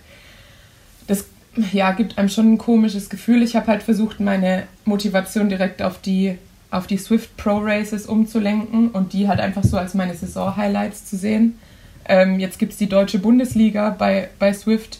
Da bin ich jetzt gestern das erste Rennen äh, gefahren und bekomme jetzt das, äh, habe da gewonnen und bekomme jetzt das Führungstrikot zugeschickt. Herzlichen Glückwunsch. Und ähm, Dankeschön. Und das war eigentlich ganz cool, weil ich jetzt tatsächlich nicht damit gerechnet hätte, ähm, so schnell beziehungsweise im April ein Führungstrikot zu holen und dass man die Kombination jetzt aus Swift Virtual Racing und ähm, so einem Real-Life-Jersey bekommt, äh, finde ich eigentlich ganz gut vom Bund Deutscher Radfahrer, äh, dass es die Idee gab. Und ja, dann ist es besser, einfach äh, Online-Rennen zu fahren, als gar keine Rennen zu fahren. Ähm, aber klar, dazwischen bin ich auch mal, wache ich auch mal auf und denke mir so, ja, wofür trainiere ich denn eigentlich und fahre ich dieses Jahr überhaupt noch ein Rennen? Und ähm, man muss ja auch sein Training so ein bisschen periodisieren. Und wenn ich jetzt, wenn ich jetzt schon pieke, ähm, und auf meinem Höhepunkt bin, wie fahre ich dann im August, falls im August doch noch Rennen kommen, ist halt schon so ein bisschen auf und ab. Und äh, bei mir kommt ja dann auch noch dazu, dass ich als Medizinerin auch manchmal so ein bisschen ein schlechtes Gewissen habe. Wann wäre denn der Punkt, dass ich sage, ich gehe zurück in meinen alten Job? Ähm, jetzt sieht es ja noch momentan sehr gut aus in den deutschen Krankenhäusern und auch alte Kollegen, mit denen ich spreche, sprechen ja davon, dass das System überlastet ist oder dass das Personal überlastet ist. Deshalb fühle ich mich jetzt wieder ein bisschen entspannt, aber gerade am Anfang, als in Italien ähm, die Rufe, gerade die Hilferufe aus den Krankenhäusern so laut wurden, habe ich ähm, mir schon ziemlich Sorgen gemacht, in welche Richtung das jetzt allgemein gehen. Das müssen wir vielleicht auch noch mal kurz erklären. Ähm, du hast, bevor du deinen Profivertrag gewonnen hast, ähm, dein Medizinstudium noch beendet. Also du bist ausgebildete Medizinerin und ähm, könntest jetzt sozusagen auch in einem Krankenhaus, wenn es denn nötig wäre, vielleicht auch äh, wieder loslegen. Und das ist eine Überlegung, wo du auch sagst, ne, dann könnte es auch sein, dass ich den Radsport einfach hinten anstelle, weil ich da mehr gebraucht werde. Ja, also ich habe halt gesagt, wenn es jetzt wirklich italienische Verhältnisse geben würde in Deutschland, ähm, dann wäre ich der Letzte, der sagen würde, ja, aber ich, ich meine Radsportkarriere geht jetzt vor. Ähm, also wenn da Not am Mann gewesen wäre, wäre ich auf jeden Fall zurück in die Klinik, gerade weil ähm, so intensiv und Anästhesie mein, mein Schwerpunkt ist und das ja gerade eigentlich gebraucht wird. Äh, ich habe auch schon Kontakt gehabt einfach mit meinem früheren Oberarzt, der auch gesagt hat, er findet sofort was für mich, wenn es wenn äh, nötig wird, aber ich soll mich erstmal noch entspannen. Sieht alles noch gut aus. Ähm, ja, aber klar, also an einem gewissen Punkt, glaube ich, hätten, hätten sich auch ähm, die Krankenhäuser dann an, an ehemalige Mitarbeiter gewandt und ähm, ich glaube, in Rücksprache mit dem Team wäre das auch dann, da wäre, glaube ich, mir keiner böse gewesen, wenn ich gesagt hätte, ich glaube, ich muss jetzt mal an die andere Front. Dann wollen wir einfach mal hoffen, dass das gar nicht nötig wird äh, und hoffen, dass du einfach bald wieder Rad fahren kannst. Worauf freust du dich denn am meisten, wenn es dann wieder losgeht mit dem Trainingsalltag? Der ist ja bei Radprofis auch relativ hart, aber als Radprofi, der jetzt viel alleine ist, worauf freut man sich, wenn man die Gruppe dann wieder zum Training hat? Ja, also ich freue mich auf jeden Fall wieder auf meine Teamkollegin und ich freue mich auf Ortsschildsprints. Jetzt alleine, alleine gewinnt man zwar jedes Ortsschild, aber äh, man hat auch weniger Kampf. Äh, also darauf freue ich mich, glaube ich, in der Gruppe mal wieder so ein paar Ortsschilder auszufahren. Ähm, ist dann doch schöner als alleine. Dann drücken wir die Daumen, dass das möglichst schnell passiert auch. Und dann vielleicht noch die Frage, wenn es gleich losgeht, wenn jetzt Leute, die jetzt ja viel auch wieder draußen sind, Paulus ist auch so einer, der mit dem Rad, äh, mit dem Rennrad wieder durch äh, die Eifel düst, welche Tipps hast du für die? Worauf sollte man jetzt besonders achten, damit man sich halt nicht das Schlüsselbein bricht? Na, ich würde sagen, kein Risiko gehen in den Abfahrten. Äh, wenn man zu zweit fährt, vielleicht eher mal Vernunft äh, walten lassen, selbst wenn man um ein Ortsschild kämpft. Ähm, ja, einfach, ich glaube, jeder kennt die, die riskanten Situationen, einfach nichts riskieren und vielleicht versuchen, auch einfach auf kleinere Wege umzusteigen, wo keine Autofahrer unterwegs sind, weil ich habe das Gefühl, es ist so eine, eine relativ komische Stimmung und ähm, die Autofahrer überholen doch enger und halten auch da keine zwei Meter Abstand, äh, selbst in der Corona-Zeit. Deshalb glaube ich, auf kleinere Straßen umsteigen und kein Risiko eingehen, sind so die zwei äh, ja, Hauptempfehlungen, die ich geben kann. Für mich eh der richtige Weg. Dann hoffen wir mal, dass viele unserer Hörerinnen und Hörer auf deine Tipps hören. Bedanken uns ganz herzlich bei Tanja Erath, Radrennprofi und ausgebildete Medizinerin für das Interview und wünschen eine tolle Ausfahrt hier. Vielen Dank. Da habe ich gleich Lust gekriegt, wieder aufs Rad zu steigen oder hier dieses Rollentraining mal auszuprobieren. Ich kann mir dich gut vorstellen, wie du jetzt zu Hause sitzt äh, auf dem Fahrrad, um dich rum toben deine Kinder, deine Frau muss den Haushalt schmeißen okay, und du vergiss es, stundenlang vergiss rennen. Es, vergiss es. Vielleicht, vielleicht ist das dann doch eher was für den Winter. Schauen wir mal. Wir werden auf jeden Fall dieses Thema im Auge behalten, wenn Paulus auf die Rolle kommt. Und Paulus wird natürlich auch viel mehr draußen weiterfahren, viel mehr draußen Fahrradfahrer sehen. Und eine andere Frage, die wir uns natürlich auch gestellt haben, ist so, wir haben jetzt die Profis abgeklärt, wie geht's denen, aber die großen Wettbewerbe haben wir abgeklärt. Genau, aber wie geht's denn dem Amateurradsport? Welt, das ist ja wirklich eine große Nummer. Also es gibt die Leute, die wie ich völlig äh, frei ohne Verein oder so fahren, aber man sieht ja immer wieder auch, dass Leute in Gruppen Ausfahrten machen, die jetzt keine Profis sind, sondern eben in Vereinen organisiert das Amateur sportmäßig betreiben. Das Vereinsleben ist auf jeden Fall äh, zum Erliegen gekommen, würde ich sagen. Man kann sich nicht mehr so treffen, wie man das äh, gewohnt ist und, und das ist ein Grund auch hier mal nachzuhorchen. Wie geht's denn den Amateursportradlern, zum Beispiel in NRW? Thomas Peveling, äh, Präsident des Radsportverbandes in NRW. Die Frage an Sie wäre, was bedeutet Corona für den Amateurradsportler aus Ihrer Sicht? Guten Tag zusammen. Hallo. Für den Amateurradsportler ist es insofern eine ziemlich dramatische Situation, weil er zwar im Regelfall wunderbar trainieren kann, aber alles das, was den Radsport an sich für ihn ausmacht, also entweder ambitioniert Rennen fahren oder aber auch in größeren Gruppen die sogenannten Radtouristikfahrten auszuüben, ist aktuell nicht möglich. Das heißt, gerade die Highlights, äh, die außerhalb des Trainingsalltags liegen, fallen gerade flach. Das wäre so die negative Seite, die sich da aufzeigt.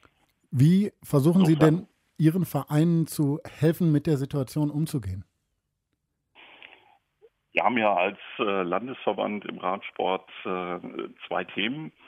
Das eine ist der Leistungssport. Da haben wir eine ganze Reihe von Landestrainern, die wir hauptberuflich beschäftigen, die natürlich im Moment auch ein ganz anderes Geschäft betreiben. Die liegen jetzt nicht in der Sonne und freuen sich, sondern die versuchen A, einen engen Kontakt mit ihren äh, Leistungssportlern zu halten, B, ein Programm zusammenzustellen, ähm, wie sie eben den Sportlern nicht nur das normale Grundlagen- und Ausdauertraining gewährleisten, sondern letztendlich auch Leistungsreize setzen. Beispielsweise haben wir ähm, eine ganze Reihe von Strava-Segmenten definiert. Ähm, Strava ist eine App, mit der sich Radsportler tracken können, zum Beispiel beim Training? Genau. Genau, da können sich Radsportler individuell beim Training äh, tracken. Da werden sogenannte Streckenabschnitte ähm, definiert und man kann sich dann äh, da gegeneinander messen, ohne sich auf der Strecke zu treffen. Das heißt, ich kann äh, einen bestimmten Berg definieren, den ich in möglichst kurzer Zeit hinauffahren will. Ähm, eine 10 Kilometer gerade, wo ich eine Art Fahren mache und dort versuche, die möglichst beste Zeit zu erzielen. Und das ersetzt im Moment ein wenig den Rennbetrieb, weil hier das Vergleichen und Messen auf virtueller Basis stattfindet, indem ich einfach später in der App schaue, ist mein Kollege schneller gewesen als ich, äh, war mein Teamkollege schneller. Auf die Art und Weise versuchen wir ähm, durch die Landestrainer eben Reize zu setzen, die über das normale Training hinausgehen. Das sind Dinge, die aber auch von uns, ähm, wenn sie sich so ein bisschen eingespielt haben, den Vereinen und unseren ambitionierten Fahrern zur Verfügung gestellt werden, die jetzt nicht unbedingt im Leistungssportkader sind, ähm, um hier ein, eine Möglichkeit zu schaffen, äh, ja, eine Challenge auszufahren, ein, eine Art virtuelles Rennen zu fahren. Das heißt, da können sozusagen die Amateure von den Profis lernen, wie die sich zum Beispiel auch jetzt fit halten. Und das hält ja auch die Motivation ein bisschen hoch, dass man weiter rausgeht. Aber es gibt natürlich jetzt genau. auch viel, was ausfällt. Also Vereinsleben findet nicht statt, Radrennen finden nicht statt. Wie sind da die Rückmeldungen, die zu Ihnen kommen? Gibt es da schon Vereine, die größere finanzielle Ausfälle vielleicht auch haben, ähm, weil bestimmte Sachen nicht stattfinden können? Ähm es gibt sicherlich angespannte Situationen bei einigen Vereinen. Ähm, böse ist es immer, wenn äh, Rennen und große Veranstaltungen geplant wurden, für die auch schon Kosten angefallen sind, denen jetzt keine Einnahmen mehr gegenüberstehen werden. Zumal ja auch die Situation sehr unsicher ist, ähm, ob dieses Jahr überhaupt noch Veranstaltungen stattfinden können. Ähm, Im Moment schielen auf den Herbst. Wenn es denn möglich sein sollte, im Herbst Veranstaltungen zu machen, dann werden ganz, ganz viele Leute dort Veranstaltungen machen wollen. Ähm, das heißt, organisatorisch haben wir da äh, schon einiges an Herausforderungen zu erwarten. Wir versuchen das von unserer Seite ähm, so gut wie möglich zu begleiten, indem wir A, ähm, beraten, was in Bezug auf den Rennkalender, der von uns geführt wird, sodass nicht zu viele Rennen gleichzeitig stattfinden und sich gegenseitig kannibalisieren. Und zum anderen ähm, kommen wir den Vereinen auch entgegen, indem wir sagen, alles, was an Gebühren in unsere Richtung normalerweise fällig gewesen wäre, entfällt in diesem Jahr. Ähm, das heißt, wer ein Rennen angemeldet hat, äh, kann das kostenlos oder kostenneutral entsprechend wieder abmelden, was normal eben nicht geht andere Sportarten, etwa der Fußball und die Bundesliga, die waren ja ziemlich schnell, ziemlich laut, auch in ihren Forderungen nach eventueller Unterstützung äh, für ihre Profis. Aus Ihrer Sicht jetzt als Vertreter eines Verbandes für eine im Vergleich zum Fußball Randsportart, wie kommen diese Klagen mhm. bei Ihnen an? Da muss man sich jetzt äh, ein bisschen zusammenreißen, um äh, bei einem äh, Sport, der wie Fußball ja jetzt nicht gerade an äh, Finanzmitteln äh, leidet, ähm, dort äh, nicht ungerecht zu werden. Äh, mit Sicherheit ist da auch ein Riesenkostenapparat dabei. Ähm, nichtsdestotrotz äh, fand ich schon in der Kürze der Zeit sehr verwunderlich, wie schnell dort nach Zuwendungen gerufen wurde, wo in anderen Sportarten man sich erstmal darauf konzentriert hat, den, äh, den Sportbetrieb äh, umzustellen und äh, überzuführen ähm, in Modelle und Wege, die halt äh, dieser Krise angepasst sind. Insofern ähm, kann ich schon sagen, ein leichtes Befremden war da zu spüren. Das heißt, Sie stellen solche Forderungen erstmal nicht? Wir bekommen Landesmittel und äh, wir sind sehr froh darüber, dass ähm, das Land NRW ähm, zugesagt hat, sowohl in diesem Jahr als auch aufgrund der Verschiebung der Olympischen Spiele ähm, um ein Jahr auch für das kommende Jahr in unveränderter Höhe äh, die Mittel zur Verfügung zu stellen. Und mit diesen Mitteln können wir unseren Betrieb äh, aufrechterhalten. Nun sagen wären wir jetzt äh, nicht an vorderster Front mit solchen Forderungen. Thomas Peveling, Präsident des Radsportverbandes NRW. Vielen Dank für das Gespräch. Sehr gerne. So, dann haben wir den Sport abgefrühstückt und jetzt würde ich sagen, machen wir weiter mit unserer Rubrik Radfahren weltweit sozusagen. Und dafür funken wir unsere Korrespondenten in aller Welt an und wir haben schon vor einiger Zeit mit unserer Japan-Korrespondentin Katrin Erdmann gesprochen. Man muss dazu sagen, das war bevor die Absage der Olympischen Spiele war. Sie war allerdings schon im Homeoffice. Genau, Corona-bedingt. Also es war am Anfang der Corona-Krise sozusagen, als die auch äh, in Japan da unterwegs war. Und Katrin Erdmann haben wir natürlich zuallererst auch die Rädchenfrage gestellt. Also ich fahre ein Tokyo-Bike. Also das ist ein sehr schönes äh, Fahrrad, relativ einfach tatsächlich, ganz klassisch äh, mit einer Schaltung und äh, ja, äh, ist schnell unterwegs. Ich habe aber noch ein zweites, äh, weil ich nämlich nur mit dem Fahrrad unterwegs bin, ähm, für schlechte Zeiten. Das ist so ein ganz olles, so ein, also sieht ganz alt aus, ist auch ein bisschen oll, hat dickere Reifen und mein anderes hat eher schmalere. Warum die Bezeichnung Tokyo-Bike? Das ist die Marke. Ah, okay. also jetzt nicht speziell ein Rad, was alle in Tokio fahren äh, und das, deswegen doch, Tokio. Doch, so weit ist es hier schon. genau, so schlimm ist das. Naja, hätte ja wie in Holland das, dasselbe das, Radfahren. Das hätte das Äquivalent zum Hollandrad sein können zum Beispiel.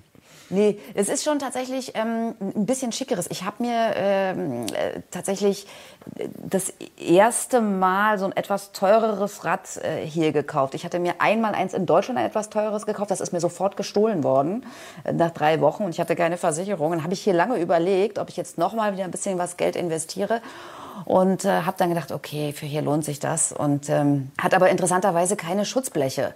Dann habe ich gefragt, ja, äh, wie ist denn das? Hier regnet es ja auch mal. Äh, jetzt zum Beispiel gerade regnet es total. Äh, da hat man mir gesagt, ja, nee, also als Frau äh, fährt man nicht, wenn es regnet.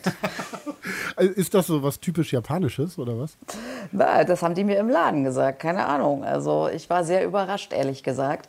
Äh, die haben mich so ein bisschen angeguckt und gesagt, nein, nein, also als Frau äh, bei Regen, da fährt sowieso keiner Rad. Was nicht stimmt, man fährt schon auch bei Rad, aber deutlich weniger Menschen natürlich, in Deutschland ja auch. Ne? Wie sieht es denn eigentlich überhaupt aus in Tokio mit dem Fahrradfahren? Machen das dann viele? Du sagst, du fährst täglich, äh, andere wahrscheinlich auch, ne? Ja, also ich bin auf jeden Fall äh, nicht die Einzige. Äh, also es fahren sehr viele äh, mit dem Rad, aber eher so kürzere Strecken. Ähm, die einzige Herausforderung, die ich persönlich jetzt empfinde, ist, dass Tokio sehr hügelig ist. Das war mir vorher ehrlich gesagt gar nicht so klar. Und ich habe kein E-Bike, ich sagte ja gerade schon, mit äh, ähm, ganz normaler Schaltung. Und da kommt man schon tatsächlich ganz schön ins Schwitzen, zumal wenn man mit Navi fährt, äh, dann stelle ich die meistens so ein ähm, äh, auf äh, Gehen, also für Fußgänger, weil dann kommt man an die schöneren Strecken. Aber dann ist es manchmal so, dass man dann, doch, dann äh, vor wieder einem Hügel steht oder mal auch von der Treppe. Äh, und da kommt man tatsächlich manchmal ganz schön ins Schwitzen, ehrlich gesagt. Aber man sieht dafür dann auch mal schönere Ecken. Aber wie ist das denn generell in Tokio? Also Tokio, eine der größten Städte der Welt. Tokio allein hat mehr Einwohner als Kanada insgesamt. Das heißt, es ist ja auch sehr eng. Wie fällt da der Vergleich zu deutschen Großstädten auf, äh, aus, wenn es um das Thema Radfahren geht? Also auf der Straße ist es schon manchmal so, dass es äh, ziemlich viele rücksichtslose äh, Autofahrer gibt, gerade hier in so einer Großstadt wie Tokio. Die schneiden einem dann schon mal ganz gewaltig den Weg ab oder die hupen auch mal. Äh, es gibt auch kaum Radwege und ähm, ja, wenn es dann mal einen Radweg gibt, was wie gesagt selten ist, dann steht da auch gern mal schon ein Auto. Und andererseits ist es auch durchaus üblich, mal direkt auf, auf der Straße in die falsche Richtung zu fahren. Äh, das würde man ja bei uns nie sehen, stört hier irgendwie auch gar keinen. Ich mache das tatsächlich inzwischen auch, auf einem ganz, ganz kleinen Stück, äh, damit ich nicht auf den Bürgersteig muss. Und da hat sich noch niemals jemand beschwert, hat mich auch noch niemals jemand angeguckt. Hm, auf dem Bürgersteig äh, fahren hier sehr viele und erstaunlicherweise, obwohl es ja oft ähm, doch schon ein bisschen voller ist, geht es relativ ruhig ab. Also die Japaner fahren eher gemütlich, es wird auch nicht gehupt. Einzige Ausnahme sind die Mütter. Äh, die haben meistens noch die Kinder vorne und hinten drauf und die sind immer in Eile, weil die müssen ihr Kind irgendwo hinbringen oder wieder abholen und die brettern oft richtig. Also die, da habe ich mich auch schon selber manches Mal erschrocken und die nennt man Mama Charis, diese äh, Fahrzeuge oder diese Fahrräder, die haben inzwischen auch alle Elektromotor. Äh, und was ich tatsächlich immer wieder erstaunlich finde, ist, ich kann es oft selbst gar nicht glauben, was ich da sehe, aber die Kinder tragen hier sehr selten Helm und manchmal ist es tatsächlich auch so, dass eine Mutter noch wirklich vor die Brust ihr kleines Baby geschnallt hat. Um Gottes Willen. Das hängt dann so und so, so. Also das ist das, da, genau. Um Gottes Willen würde man in Deutschland würde man. Oh, in Deutschland würden die, was machen Sie denn da? Das ist verantwortungslos. Hier stört sich keiner daran. Ja, Wahnsinn. Äh, wie sieht das politisch in Japan aus? Ist Radfahren da überhaupt ein Thema als zum Beispiel Alternative zum Autoverkehr? Wird das irgendwie diskutiert? Also das ist so, dass das Rad eher für Kurzstrecken genutzt wird. Also eher, um das Kind irgendwo hinzubringen oder abzuholen oder zum Beispiel zum Einkaufen oder pendeln zum Bahnhof. Es äh, ist gar nicht möglich, solche äh, Alternativen hier zu denken, weil ja viele Menschen ganz weite Strecken zurücklegen müssen. Und man kann das Fahrrad hier leider nicht mit in die Bahn nehmen. Das ist wirklich sehr misslich, ehrlich gesagt weil die Bahnen sind einfach viel zu voll. Es sind einfach viel zu viele Menschen. Deshalb äh, ist es schon so, dass viele Leute zwar fahren und auch kleinere Strecken fahren, aber und auch mal am Wochenende natürlich, aber es, es wird nicht so politisch diskutiert äh, als richtige Alternative. Die Leute fahren aber viel öffentliche Verkehrsmittel. Das ist ja auch schon mal was. Das heißt aber auch, wenn ich das so raushöre, richtig, es gibt einen Unterschied zwischen Stadtleben und Landleben. Wird auf dem Land weniger Rad gefahren als in der Stadt? Also auf dem Land äh, fahren die Leute auch Fahrrad, aber tatsächlich äh, hat das Fahrrad eher so eine Gebra als Gebrauchsgegenstand wird es behandelt. Äh, man gibt auch nicht in der Regel so sehr viel Geld dafür aus. Also und das ist auch so, dass zum Beispiel wenig Leute damit auch zur Arbeit fahren, vor dem Hintergrund, dass es keine Versicherung gibt durch den Arbeitgeber. Es gibt auch keine Abstellplätze. Also man darf nicht einfach sein Fahrrad, das ist vielleicht nochmal ein wichtiger Punkt zu erwähnen, man kann es nicht einfach irgendwo hinstellen. Ähm, also selbst bei uns vom Büro, das kann man sich wirklich gar kaum vorstellen, vor unserem Büro habe ich letztens einen Strafzettel bekommen. Fürs Oder Fahrrad? beziehungsweise erstmal eine Warnung für das Fahrrad. Ja, da habe ich mich wirklich sehr gewundert. Mein Kollege, der Motorrad fährt, der hat einen fetten Strafzettel gekriegt. Der musste, äh, glaube 90 Euro zahlen. Und ich bin noch mal glimpflich davongekommen, weil ich das Fahrrad dann tatsächlich reingestellt habe. Aber man kann es nicht einfach irgendwo stehen lassen. Da ist man mal zwei Stunden irgendwo und dann zack, hat man schon so einen Strafzettel dran. Das ist erstmal die Warnung und manchmal ist es dann tatsächlich auch abgeschleppt und das wird richtig teuer. Das kann bis zu 300 äh, Euro kosten. Aber wo kommt das her, dass eine Stadt sowas macht? Äh, ist das Stadtbild schon so, dass überall Fahrräder stehen und man das machen muss, weil die Leute sonst sich gar nicht bewegen können? Ja, das war wohl, habe ich mir sagen lassen, vor vielen, vielen Jahren mal anders. Aber man muss sich das vorstellen. Also es gibt, wenn etwas es nicht gibt in Tokio, ist es Platz. Und wenn jetzt alle noch ihr Rad irgendwo abstellen würden, also man sieht es manchmal so vor, äh, vor größeren Kaufhäusern, wo dann Fahrräder stehen, ne? Äh, da ist dann auch kaum Platz noch, für, um sein eigenes noch mal dazu zu stellen. Ne? Es sind einfach wahnsinnig viele Menschen. Ne, das gibt es einfach nicht. Und es gibt aber Parkhäuser, wo man das Fahrrad abstellen kann. Das muss man natürlich wissen, wo diese Parkhäuser sind. Unser Büro liegt ein bisschen weiter weg. Und damit ich nicht immer zum Bahnhof laufen muss, nehme ich dann für ein Stück das Fahrrad und dann ist es so, dann fahre ich ähm, in ein Elektronikfachgeschäft, in, nehme den Fahrstuhl äh, bis ganz nach oben in die fünfte Etage. Dort gibt es ein Parkdeck und dort stelle ich mein Fahrrad ab und da kann ich das dann wieder auslösen gegen 100 Yen oder 200 Yen, je nachdem, wie lange ich dann unterwegs bin. Ne? Also das ist ganz üblich. Klingt nach logistischen Herausforderungen. Das ist es tatsächlich, ja. Und das ist ja interessant, weil ja Japan doch mit Fahrrad irgendwie sehr verknüpft ist. Wenn wir uns allein mal Shimano anschauen, der berühmte äh, Hersteller von, naja, Schaltungen, Bremsen und ganz vielem Fahrradzubehör. Es gibt auch äh, Radhersteller, Fuji, äh, Radmodehersteller und so weiter und so fort. Äh, welche Rolle spielt das denn in der japanischen Wirtschaft? Wird das da auch gesehen als etwas, wo man stolz drauf ist? Weil wir als Radler hier kennen das alle. Äh, ist das in Japan auch so? Also äh, Shimano stellt ja nur Komponenten her, nur ganz wenige Fahrräder. Und bei äh, Fuji muss man dazu sagen, dass das eine Marke in US-Besitz äh, ist. Die stellt auch Räder äh, nicht in Japan her, sondern in Taiwan und aufgepasst in Polen. Ha. Also das Fahrrad an sich ist kein Wirtschaftsfaktor in Japan. Ähm, 2018, das sind so die letzten aktuellen Zahlen, die wir gefunden haben, wurden nur 860.000 Fahrräder in Japan äh, produziert. Es wurden aber deutlich äh, mehr nachgefragt, wahrscheinlich weil auch so viel geklaut werden. Ähm, und äh, der Shimano-Umsatz beträgt nur rund 3 Milliarden Euro, muss man sagen. Es gibt auch einen direkten Konkurrenten, nämlich äh, Bosch was den Elektromotor angeht. Aber der von Shimano ist wohl äh, leichter und, und kleiner. Interessant ist auch, wenn man so wie ich jetzt in, in Japan lebt. Ich hatte mir auch tatsächlich überlegt, so ein, so ein Rad zu kaufen. Aber das Problem, es hat mir tatsächlich ein aufrechter Händler gesagt, ist, wenn ich dann ausreisen will, dann darf ich das Akku nicht mitnehmen. Und das, das muss man halt auch wissen, Sinn, wenn man ja. sich so ein mhm. Rad kauft. Ja, das macht nicht, äh, macht nicht viel Sinn. Es sind auch äh, überhaupt Elektrofahrräder sind sehr gefragt. Ähm, Deshalb gibt es inzwischen auch andere Unternehmen, die da aufgesprungen sind. Also Yamaha, Bridgestone und Panasonic äh, produzieren inzwischen auch diese Elektrofahrräder, die man hier wirklich sehr, sehr viel sieht. Ein anderer Punkt, sportliches Radfahren. Hat das irgendeine Bedeutung in Japan? Werden da Radrennen zum Beispiel im Fernsehen übertragen? Also nach meiner Kenntnis eher selten. So sportliche, das sportliche Radfahren das ist eher die Ausnahme, aber das ist ein beliebter Hobbysport. Ähm, und es gibt eine große Begeisterung äh, für Keirin. Das ist Radrennen in der Halle, auch vor Publikum. Das gibt es seit 1948. Es ist ein, äh, ein Wettsport, also das, da wird vor allen Dingen gewettet und man bezeichnet das so als Kampfsprint. Und äh, das ist seit 2000 auch olympische Disziplin hat aber ein bisschen andere Regeln. Wenn du jetzt heute auf das Rad wieder steigst, nach Hause fährst, so kannst du vielleicht noch mal so einen Eindruck schildern, was erlebst du da so eigentlich auf dem Weg nach Hause? Was kriegst du da zu sehen, was vielleicht für Deutschland ungewöhnlich ist? Also ich habe das Glück, dass ich einen wirklich äh, sehr schönen äh, zumindest äh, zum Teil sehr schönen äh, Weg zur Arbeit hin und zurück habe, weil ich einen, einen Teil an einem Fluss entlang fahre. Und jetzt ist ja äh, Kirschblütenzeit.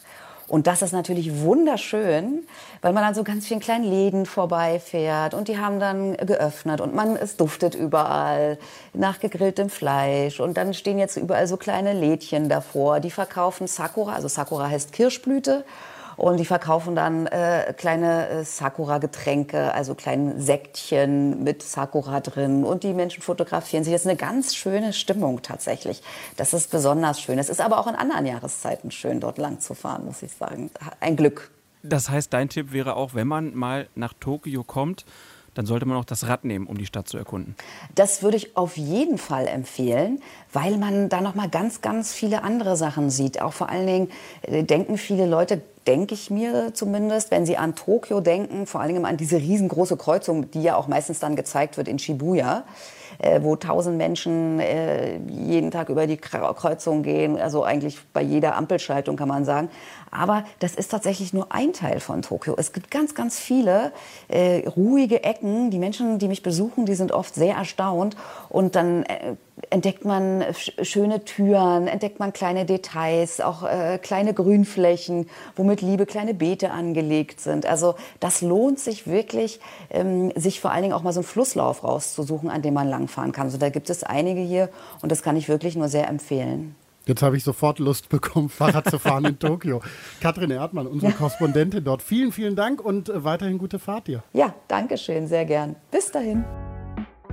Radfahren in Tokio, das wäre es jetzt, aber es steht zu befürchten, dass das noch ganz schön lange dauert, bis man sich mal wieder ja, rund um die Welt mit dem Fahrrad bewegen kann, mit dem Flugzeug zum Beispiel. Ja, ist ja ohnehin so ein bisschen klimamäßig vielleicht nicht die richtige Idee und dann kann man ja auch sehr schön hier durch die Gegend fahren. So eine ich denke, kleine Radreise können wir bald wieder machen. Ich denke, das hat diese Episode auf jeden Fall gezeigt. Also bei mir hat es ganz viel Lust aufs Fahrradfahren wieder gemacht. Ich bin ganz froh, dass die Fahrradläden so positiv mit der Situation umgehen. Sind ja jetzt auch wieder bald eröffnet. Man kann sich neue Fahrräder kaufen. Und nächste Episode, Klaas, hast du dann verdammt nochmal endlich ein Fahrrad. Sonst raste ich hier aus. Ich bin gespannt, was diese Welt sich einfallen lässt, um es mir dieses Mal wieder äh, zu versauen. Aber wir schauen mal. Ich, das ist auf jeden Fall mein großer Traum, dass ich ein neues Fahrrad habe und dass ich dann hier noch mehr wieder durch die Gegend fahre. Weil wir haben gehört, es ist gesund, sich zu bewegen, ne? dass man sich äh, fit hält. Es ist eine gute Möglichkeit, mal aus dem Haus zu kommen. Und es ist die beste Möglichkeit, sich in den Städten im Moment zu bewegen, haben wir auch gehört. Ne? Also Bus und Bahn nicht so eine gute Idee, Fahrrad viel bessere Idee und tut dem Körper ja auch immer gut. Und wir haben gehört, der Profi-Radsport, der Amateurradsport, die haben Probleme, die haben sich Alternativen überlegt, trainieren jetzt viel zu Hause und da wird es ganz spannend sein, was der Herbst bringt, ob es dann die großen Touren dieses Jahr noch geben wird oder ob die großen Sportveranstaltungen dann vielleicht erst nächstes Jahr wieder loslegen können, wenn es denn einen Impfstoff gibt. Werden wir natürlich drauf gucken hier im Radfunk.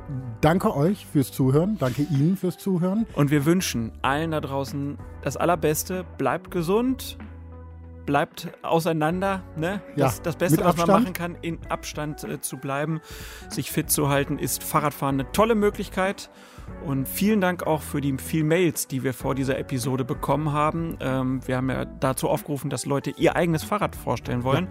Da haben wir schon ein paar Sachen. Genau, machen wir dann auch wieder. Und weiterhin, wir sind ansprechbar über Mail radfunk.deutschlandfunk.de freuen uns drauf, wenn ihr uns da schreibt. In diesem Sinne, euch und Ihnen alles Gute. Jawohl. Und wir hören uns bald wieder. Tschüss. Tschüss.